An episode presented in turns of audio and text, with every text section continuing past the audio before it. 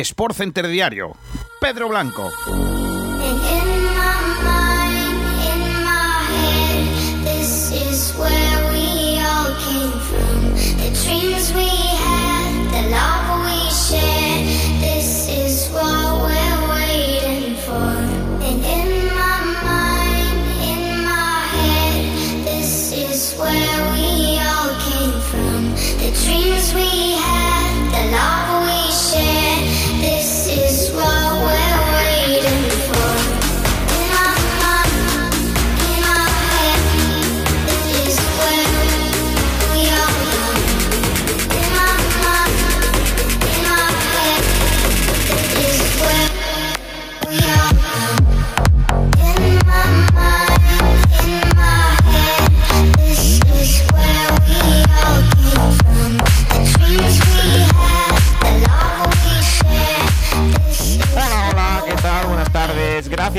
Ahí, bienvenidos un día más a Sport Center Diario. Es 5 de octubre de 2020. Arrancamos semana, arrancamos lunes con toda la resaca del fin de semana, lo que nos ha dejado la Liga Santander, el empate a uno entre Barça y Sevilla, el Levante 0 Real Madrid 2 y también el empate entre Atlético de Madrid y Villarreal. La Liga Santander, que ha brillado en goles por su ausencia, ya que es la Liga de Europa de las cinco grandes ligas en las que menos goles se ven. Analizaremos todos los resultados, además del fútbol internacional y por supuesto la segunda división con toda la polémica generada por alineación indebida del Alcorcón, también la generada en el Juventus Nápoles, en el que se presentó el equipo local y el Napoli no por coronavirus, y semana de selecciones. Hay baloncesto, aunque ayer no jugaron Madrid ni Barça en la Liga Andesa porque los rivales tenían en sus integrantes en sus filas coronavirus, así que no pudieron disputar sus encuentros de ayer. Además, Roland Garros, donde Rafael Nadal Parera sigue avanzando, está ya en cuartos de final y conectaremos y hablaremos de todo el torneo y cómo van las cosas. Hubo ciclismo, por supuesto, aunque no hubo motor, pues hablaremos un poquito de la actualidad de todo lo que ha ocurrido en el fin de semana con el mejor análisis en este Sport Center. Como os digo, hoy empezamos más tarde ya que Pablo Gil y todo su equipo está con el sprint, pero seguimos con la misma esencia que es la de contar todas las noticias que no son de Málaga, todas las noticias internacionales. Arrancamos este Sport Center, vámonos al fútbol.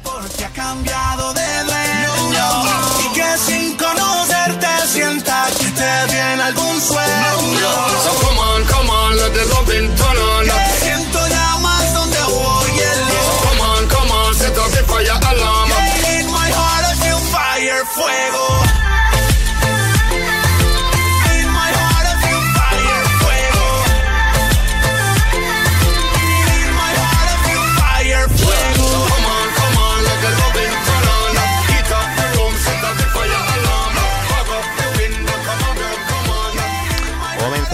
Santander. Este fin de semana se han jugado los siguientes partidos. Valladolid 1, Eibar 2. Eh, es el partido que abría la jornada número 5 para muchos, aunque como ya saben, para Barça y Atlético el y Sevilla tercera y para el Real Madrid y Getafe cuarta. Pues bien, marcaba Burgos de penalti de minuto 29, Tony Villa empataba en el 38 y en el último segundo Kevin Rodríguez hacía el 1-2. Eso sí, el Eibar jugó prácticamente toda la segunda parte con uno menos Diop, veía la amarilla en el 70, además de que Sergi Guardiola falló un penalti a nada más comenzar la segunda parte, o sea que todo lo malo le ocurrió el sábado al Valladolid. Eh, continuamos avanzando con partidos, con resultados, con encuentros y nos toca ver el Atlético 0 Villarreal 0, un encuentro que se jugó a las 4 de la tarde en el que fue muy descafeinado porque de hecho los jugadores del Atlético de Madrid no tiraron a puerta en ningún minuto del partido, el Villarreal dos veces, aunque sin mucho peligro. Eh, lo más destacado, las amarillas de Albiol y Borra para el Villarreal, Lodi en el Atlético, jugó Luis Suárez hasta el minuto 70 donde salió Diego Costa, Joao Félix fue cambiado raro en el Cholo, no por el cambio, sino por el momento con 0-0 en el minuto 75 por Herrera. En el Atlético de Madrid se esperan fichajes, porque eh, las cosas salieron muy bien con el Granada, 6-1, pero han repartido más los goles, porque Huesca 0-0 y otra vez con el Villarreal 0-0, así que por lo tanto mucho gol y poca nuez en lo siguiente que ha ocurrido. Así que, bueno, pues eh, no es un mal resultado empatar a cero con el Villarreal, sí que es más preocupante lo del Huesca, pero sin duda pues el Atlético de Madrid que se tiene que hacer mirar en este parón de selecciones qué ha hecho bien y qué ha hecho mal. Eh, hoy es el último día de mercado, como saben hay Okazaki Day, así que estaremos muy pendientes en el por pelotas de hoy de todo lo que ocurre en el cierre del mercado de fichajes, pero límite 24 horas, ya han pasado 12 y media de este día, de momento no se han inscrito grandes nombres, así que no es que preocupe, pero la situación en el Atlético de Madrid empieza a ser eh, rara.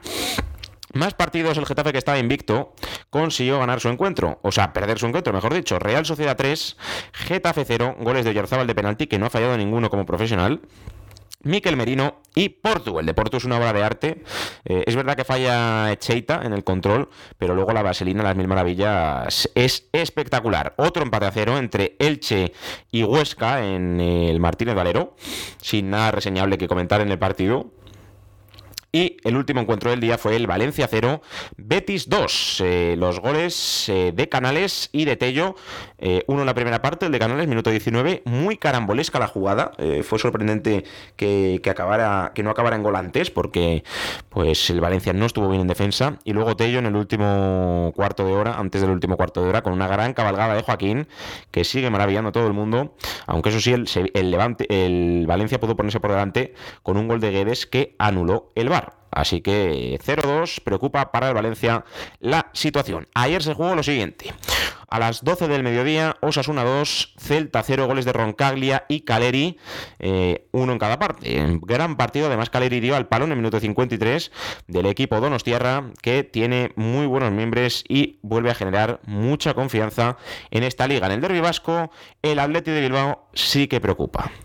Digo que sí que preocupa porque además de perder 1-0 con el Alavés, gol de Roberto Eli en el 74, eh, Duarte fue expulsado y no tuvieron capacidad de reacción. Es verdad que Duarte vio la segunda María en el 85, pero no tuvieron capacidad de reacción. Añadieron 7, Iñaki Williams sigue sin marcar, mil minutos consecutivos sin hacerlo. De hecho, fue cambiado por Alex Berenguer, que debutó. Se lesionó Yuri. Mucha mala suerte la que tuvo el equipo de Gaisca Garitano, pero el Atlético que nos remonta. Ahora hablaré de cómo está la clasificación, pero no le gusta nada a Garitano, evidentemente, tras tres derrotas y una victoria. El Athletic está penúltimo. El encuentro que se jugó en la cerámica, porque Oriols se está de obras y la Nucía tampoco se podía jugar ese encuentro. Levante 0, Real Madrid 2. Marcó Vinicius Junior en el 16 de la primera parte y en el añadido de la segunda, Karim Benzema. El Real Madrid hizo el mejor partido del curso, pudo ganar mucho antes y sentenciar el encuentro. Vinicius falló dos a puerta, dos a puerta abierta, eh, a puerta vacía, mejor dicho, y Benzema también estrelló su esférico en el palo. Es verdad que Butchevic tuvo un larguero en la primera parte para empatar a uno, pero fue justo vencedor el equipo de Zidane que se coloca líder de la primera división. Además, el VAR anuló bien un gol a Sergio Ramos. Mm, en la transmisión comentábamos que no había fuera de juego, pero sí falta, aunque el árbitro lo anuló por fuera de juego. Entonces, eh, el VAR no estuvo bien pero como no debería subir el marcador, estuvo todo correcto. Así que eh, Real Madrid 0-2, luego hablaremos de que si sitúa líder, además fue tempranera la amarilla Casemiro en el minuto 3, que no supuso ningún peligro para el resto del encuentro, ningún jugador más del Real Madrid fue amonestado, en el Levante Bardi y Miramón en el último segundo, pero ya con el partido fin y quitado para el interés blanco. Y luego dos empates a uno, el primero en el Carranza, Cádiz 1, Granada 1, marcó Germán para los europeos y empató Iván Alejo, y un partido sin mucha historia, aunque Puertas y Kennedy tuvieron dos largueros, dos palos, y pudieron hacer que el Granada ganase, aunque eso sí, la polémica de la jornada viene con un posible, o más que claro, penalti a favor del Cádiz, que el VAR no vio, y que por lo tanto generó muchísima polémica porque el Cádiz, de haberlo marcado, hubiera ganado el partido visto lo visto, aunque ya sabéis que en fútbol nunca se sabe lo que, lo que puede ocurrir. Además, Barça 1, Sevilla 1, en el que parecía el partido de la jornada, lo fue por juego. De Jong adelantaba al Sevilla en el minuto 8 y Coutinho, tras un error de Empataba uno dos minutos después. Eh, lo que parecía un partidazo, dos goles en diez minutos, estilo Premier, eh, se fue diluyendo. El Barça jugó mejor, aunque el Sevilla también tuvo tramos de dominio, pero acabó empate a uno. Así que la clasificación de la Primera División Santander es la siguiente, la que le vamos a contar ahora mismo aunque hay que contar también con los partidos. ¿eh? El Real Madrid con un partido menos, 10 puntos líder. Betis 9. Octavo, 8 puntos Real Sociedad y Villarreal que cierran la Champions. Con dos partidos menos, el Barça con siete puntos, los mismos que el Sevilla, con seis. En séptima posición, con los mismos puntos y un partido menos el Getafe. Y sin un partido menos, también con siete, Valencia y Cádiz. también con uno menos, pero por diferencia de goles está en la décima posición el Granada. Con seis y un partido menos están los Asuna. Con cinco y dos partidos menos el Atlético. Con cinco el Celta. Y luego con cuatro tenemos cuatro equipos. Eibar, Huesca, Elche con dos partidos menos y a la vez en zona de descenso, tres puntos y un partido menos Levante, tres puntos y un partido menos el Athletic y tan solo dos y cinco partidos jugados, ojito, el Real Valladolid. En cuanto a la segunda división de nuestro fútbol, los siguientes resultados se sucedieron en el fin de semana. Alcorcón 0, Zaragoza 0, alineación indebida del Alcorcón. El comité de competición tendrá que sancionar al equipo con, cero, eh, con menos 3 puntos y hay 0-3 perdido, el encuentro hacia favor del Real Zaragoza. Además de Mirandés 0, Ponferradina 1, Albacete 1, Real Oviedo 1, Mallorca 2, Tenerife 0, Las Palmas 2, Logroñés 1 y Rayo Vallecano 4, Málaga 0. Son cuanto al sábado porque el domingo fue lo siguiente, Girona 0, Fuenlabrada 1, Sabadell 0, Español 1, Almería 0, Sporting 1, Castellón 2, Leganés 0 y Cartagena 2, Lugo 1. Hasta aquí el fútbol nacional, vámonos al fútbol internacional. Fútbol internacional vivido el fin de semana en el que nos vamos hasta el viernes porque hubo Serie A. Fiorentina 1, Sandoria 2. El partido de la Bundesliga fue Union Berlin 4, Mainz 05 0 y Paris Saint Germain 6, Angers 1. Eh, bueno, luego Portuguesa, Championship, Eredivisie, pero no jugaron los equipos punteros de esas ligas. El sábado tuvo demasiados encuentros, demasiada emoción y demasiados partidos bonitos. Chelsea 4, Crystal Palace 0. Ojito con ese partido que tuvo de todo, en el que, bueno, pues al final el equipo de Lampard se salva de un buen mazazo. Mm, no está peor que los Manchester, así que eso es bueno. Goles de Chiwell, Zuma y dos penaltis consecutivos marcados por Jorginho. El Everton de Ancelotti y de James, que se coloca líder. Everton 4, Brighton y Hop Albion 2. El partidazo entre Leeds 1, Manchester City 1 y Newcastle 3, Burling 0. En la Serie A se jugó, por ejemplo, el Udinese 0 Roma 1, golazo de Pedrito, aunque se aplazó el Genoa Torino por coronavirus y el Sassuolo 4 Crotone 1. Ya hemos comentado que en Bundesliga ganó el Dortmund 4-0 al Friburgo, además exhibición de Haaland en la que marcó dos goles y además asistió a Paslak en el cuarto. El Mönchengladbach, rival del Madrid, por ejemplo, ganó 1-3 al Colonia y el Stuttgart empató a 1 con el Leverkusen. El Leipzig 4-0 al Schalke. En la Eredivisie perdió el Ajax, aunque no jugó ayer. El que sí que perdió en Portugal fue el Oporto. Oporto 2, Marítimo 3. En cuanto a ayer, el domingo, nos dejó la derrota del Leicester sorprendente. 0-3 con el West Ham. Pero es que fue más sorprendente lo siguiente, además de que el Southampton ganara 2-0 al West Bromwich Albion y el Arsenal 2-1 al Sheffield y el Wolves 1-0 al Fulham, lo sorprendente fue lo que ocurrió en los dos siguientes partidos. Manchester United 1, Tottenham 6, no es broma. Manchester United 1, Tottenham 6 y eso que empezó ganando el United con gol de Bruno Fernández de penalti, en Don Belé son en dos ocasiones. Aurier y Harry Kane en dos ocasiones, una de penalti, metieron al 1-6. Además, expulsado Martin en el 28, cuando iban 1-2. Eso amplió al 1-6. Mourinho, que venía de meter 7, vuelve a hacer 6. Y a ojito a esto. Si el año pasado eh, en el Mundial de Clubes el Liverpool iba y la Premier no la aplazaba su partido, pues el Liverpool perdió 5-0 con el Aston Villa. Es verdad que jugaron prácticamente todos los juveniles. Le dejaron jugar con fichas de juvenil a todo el equipo.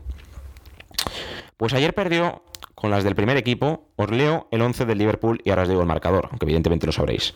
Adrián San Miguel, Alexander Arnold, Joe Gómez, Van Dijk y Robertson, Nabil Keita, Fabinho, Wijnaldum, Diego Jota, Firmino Salah. Y además salieron luego Milner, Jones, Minamino. Y ya está. Solo se pueden hacer tres cambios en la Premier. Aston Villa 7, Liverpool 2. Watkins, Watkins, eh, Salah recortaba distancias 2-1, McGinn, Watkins, Barclay para poner el 5-1, Salah el 5-2 y Graylis, Graylis 7-2. Pudo ser más, pero acabó 7-2. En la Serie A, Atalanta 5, Cagliari 2, Benevento 1, Bolonia 0, Lazio 1, Inter 1, Parma 1, Elas Verona 0, Milán 3, Especia 0 y el Juve Nápoles que tuvo polémica porque la Juve se presentó, el Nápoles no. El Nápoles presenta un recurso por causa de fuerza mayor. Hay lío, hay pollo en la Serie. Además el Bayern 4 de Lewandowski para salvar el partido del año. Bayern 4, Hertha Berlín 3, además del empate a 0 entre Wolfsburgo y Augsburgo. Y en la Ligue 1, empate a 1 entre Olympique de Lyon y Marsella, empate a 2 entre Stade de Reims y Stade de Reims Y lo más destacable, que perdió el Mónaco otra vez, 1-0 con el Stade Toys, y el Lille, que ganó Estrasburgo 0-3. El que perdió fue el Ajax, Groningen 1, Ajax 0. Y el Feyenoord y el PSV no fallaron. 2-0 ganó al Fortuna Sitar el PSV y 1-4 al Willen 2 el Feyenoord. En la Liga Portuguesa el Benfica además ganó 3-2 al Farense y el Sporting ganó 0-2 al Portimoense. Repasamos ligas, repasamos marcadores, no sin antes decir lo que hay para hoy, que como hay selecciones solo quedan amistosos y tasa de Portugal. Juegan el Moura contra el Culturanense. Ya lo saben, el miércoles España-Portugal. Amistoso que, que jugará la selección española sin Fabián, jugador del Nápoles, eh, no tiene coronavirus pero está confinado. Y tampoco sin Carvajal, va a ser Roberto. Premier League, esta es la clasificación de la mejor liga del mundo, no lo digo yo, lo dicen los datos, lo dice la estadística. Everton primero con 12 puntos, le siguen Aston Villa, Leicester y Arsenal y Liverpool con 9, Tottenham con 7, además de Chelsea, Leeds y Newcastle. Décimo West Ham con 6, Southampton 6, Crystal Palace 6, Wolves 6 y luego con 4 el City, con 3 el Brighton, con 3 el United, con 1 el West Bromwich Albion y con 0 y 3 Burnley, Sheffield y Fulham dos de los tres recién ascendidos. Uno Leeds, que está, vamos, está en un gran momento. Perdió el primer partido y eso sí, 4-3 con el Liverpool. ¿Y cómo se ha puesto? Ha ganado dos siguientes y ha empatado con el City, con el City de Guardiola. O sea que no, no es moco de pavo lo que ha hecho el Everton líder con 12 goles a favor, 5 en contra. El equipo de Ancelotti podría dar la sorpresa y el Everton ganar la Premier. No lo creo, pero ojalá que tengamos emoción asegurada en la Premier League. Además, en cuanto al resto de tablas, el resto de clasificaciones, lo más destacado es hablar de la Serie A. Es verdad que hay muchos equipos que no han jugado partidos. Es que esto, claro, pasa como en España, que, hasta que se iguale, pues el líder es virtual, aunque sigue siendo líder, ¿no? Eh, la primera es el Atalanta con 3 de 3, seguido del Milan igual. No pasa que la diferencia de goles es mejor del Atalanta. Claro, la Juve está con 4 puntos, pero con un partido menos. Aunque lo ganase, se colocaría mínimo tercera. Pero claro, ahí está la Juve, octava. En Nápoles sexto, pero también con un partido menos, aunque se lo pueden dar por perdido. Eh, en descenso están Torino, Udinese y Crotone con cero los tres. Pasa como en la Premier League. Hay desequilibrio, pero mucho espectáculo y muchos candidatos arriba a priori. Bundesliga. En la Bundesliga tenemos los siguientes datos. Leipzig 7, Augsburgo 7, Eintracht 7, Bayern y Dortmund 6, dos derrotas, dos, victorias perdón, y una derrota, igual que el Hoffen y el Werder Bremen.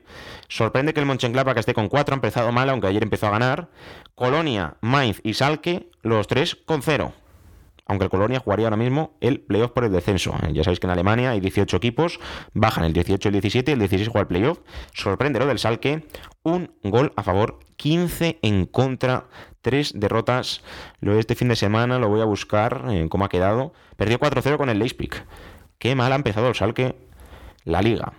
Y hablando de ligas, vámonos a la Ligue 1 para ver cómo está todo porque el primero es el Stade de René, con cuatro victorias y un empate, lo mismo que el Lille. El Lens tiene 13 y el Paris Saint-Germain 12, tres victorias, dos derrotas. Más 9, es el que mejor diferencia de goles tiene por lo que estoy viendo. El Marsella y el Lyon se han diluido, de hecho, el Lyon está en la posición 14, el Marsella en la décima, y están en descenso con un punto el Dijon, con dos el Stade de Reims, un punto lo sacó contra el líder, no está mal, y en el playoff por el descenso el Estrasburgo, con 3. En Francia este año son 20, otros años eran 18. Bajan 2 y el penúltimo, o mejor dicho, el antepenúltimo, juega el playoff por el descenso. Y eh, mira, vamos a ver cómo está la Eredivisie. Yo creo que la Ajax seguirá primero, aunque ayer perdió. Pues no, eh, le ha adelantado el Feyenoord, el PSV y el Jeremín, que tienen tres victorias, un empate. El Ajax tiene tres victorias, una derrota. Así que eso hace 3 por 3, 9, más el empate 10 y el Ajax con 3, 9. Pues hasta aquí el repaso de fútbol internacional. Vámonos al polideportivo. Continuamos con el polideportivo, no sin antes recordar el primer Barça Madrid de la historia del fútbol femenino, victoria por 0 goles a 4 en Valdebebas de las chicas del Fútbol Club Barcelona. No lo hemos comentado antes, eh, se me ha pasado, pido perdón. Evidentemente no lo quiero meter en polideportivo, es fútbol, pero mejor reseñarlo y comentarlo ahora que no nombrarlo. Eh, hablando de baloncesto, este fin de semana se han jugado los siguientes partidos con muchos aplazados.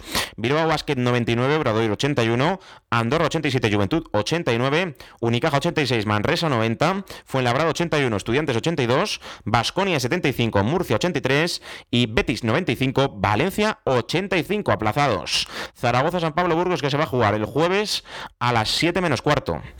El Real Madrid Gran Canaria, Canaria Real Madrid, que se va a jugar el domingo, además tenía aplazado el Madrid el partido, a las seis y media. Y el eh, Barça San Sebastián Guipúzcoa el día 20 a las 7. La clasificación queda de la siguiente manera, aunque eso sí, con muchos equipos con menos encuentros. El Real Madrid primero con tres victorias, el Barça el Canarias igual, y con tres victorias y una derrota están Basconia, Obradoiro y Juventud, eh, con un partido más, evidentemente. Tienen que jugar Real Madrid, Barça y Canarias. San Pablo Burgos, que ganó la Champions de baloncesto ayer, también muy merecido, eh, lleva tres victorias y tiene que, por eso aplazó su partido. El Valencia tiene dos victorias, lo mismo que también Murcia y Manresa. Y con una están Andorra, Zaragoza, Bilbao Basket, Estudiantes, Unicaja, Betis y Gran Canaria. No tiene ninguna el Fuenlabrada, que ha jugado tres partidos, ha perdido los tres, tiene uno menos que el resto, ni tampoco el San Sebastián Guipuzco Basket, dos de dos, pero tiene que jugar dos partidos más, así que puede salir del pozo, así que ahora mismo en segunda división estarían Fuenlabrada y San Sebastián, aunque eso sí, queda mucha liga por delante, solo se han jugado cuatro jornadas muchos incluso han jugado solo tres partidos. NBA, habrá quinto partido entre Miami Heat y Los Ángeles Lakers porque fuerzan los Miami tras su victoria ayer 115-104 el 2 a 1 y por lo tanto si Los Ángeles Lakers quisiera ganar tendría que ganar los próximos dos partidos, ese era el tercero de la serie, así que quedan mínimo dos por jugarse. Jimmy Butler tuvo que jugar 45 minutos para anotar 40 puntos, exhibición del alero capitán incluso de los Miami Heat, su jugador diferencial, además de que Duncan Robinson anotara 13 puntos, Tyler Giro 17, fue titular en decadencia de, bueno, pues em, Dragic, que está lesionado y que no pudo disputar ningún minuto, Myers Leonard 7 puntos y también Crowder 12, el banquillo aportó, eso sí, Salomon Derrick Jones Jr. no anotó, pero sí Salmon Hill, Iguadala, Nun y Olinich, que anotó 17 puntos Kelly Olinich. Vaya partidazo de los hits. Los Lakers no tuvieron su noche y eso se vio reflejado en que Anthony Davis anotó solo 15 puntos. LeBron James cerca de los 30, 25 con 10 rebotes, hizo doble, no triple, porque en asistencia se quedó en 8. Además, mal y discreto partido de los triplistas, ¿no? Danny Green, que anotó solo 2 puntos, ninguno de triple. Kentavious Calvert Pop, solo un triple. Y Dre Howard, 4 puntos. Sí que aportó más el banquillo con los 19 de Kuzma y los 19 de Morris, pero no fueron suficientes así que Lakers pierde. Habrá quinto partido. El cuarto es este viernes, eh, este miércoles, perdón. Roland Garros eh, se está jugando en directo lo siguiente: Carreño contra Alzheimer, el alemán. Carreño que venció ayer a Bautista, Dimitrov contra Sisipas y Andrés Rublev contra Fuxovics. Djokovic tendrá que jugar contra el ruso Kachanov, pero será a partir de las 3 de la tarde, o sea, mientras estamos haciendo el programa, evidentemente. Ayer, Rafael Nadal Parera ganó 6-1, 6-1, 6-2 a Corda, Sinner ganó a Esberev, ojito porque era rival de Rafael Nadal en cuartos de final, ahora va a ser Yannick Sinner, 6-3, 6-3, 6-4, 6-3, y Dominic Thiem sí que pasó, que este sería el rival potencial en semifinales, pasó contra Hugo Gastón, se va a medir a Swarman, que ganó 6-1, 6-3, 6-4, así que eh, ese es el lado de Nadal, Swarman Team, Yannick Sinner, y hoy se conoce el otro lado, eh, que en teoría debería ser Sisipas Rublov, Carreño Djokovic. Para mañana ya quedan definidos, como os he dicho, lo siguiente: Yannick Sinner Nadal, Arman Team, eso en cuartos de final del Roland Garros masculino, porque en el femenino, Paula Badosa ha caído en cuarta ronda, Sigmund le ha ganado 7-5, 6-2, además de Kitikova ganó 6-2, 6-4 a Sang. Eh, queda para mañana eh, Estebalova Padroska y Satek Martina Tripsin. Además, cerramos el programa de hoy hablando de la carrera más vieja de la historia del ciclismo, la Lieja Bastoña Lieja, donde Roglic castigó la confianza de Alaphilippe, el jugador y corredor esloveno número uno del mundo. Esta vez no le ganó Pojacar. Eh, pues bueno, venció en la foto finish que se ve tan poco en el ciclismo, pero que también es muy importante. Alaphilippe se confió el maillot eh, arco iris fue gafen una vez más. Ni una cosa ni la otra. La justicia a veces hace acto de presencia. Así que enhorabuena, Roglic. A la Philip tendrá que seguir intentándolo. Hasta aquí el programa de hoy. Ya saben, sean felices, hagan un poquito de deporte. Nos escuchamos mañana con Juanjo Prados. Adiós.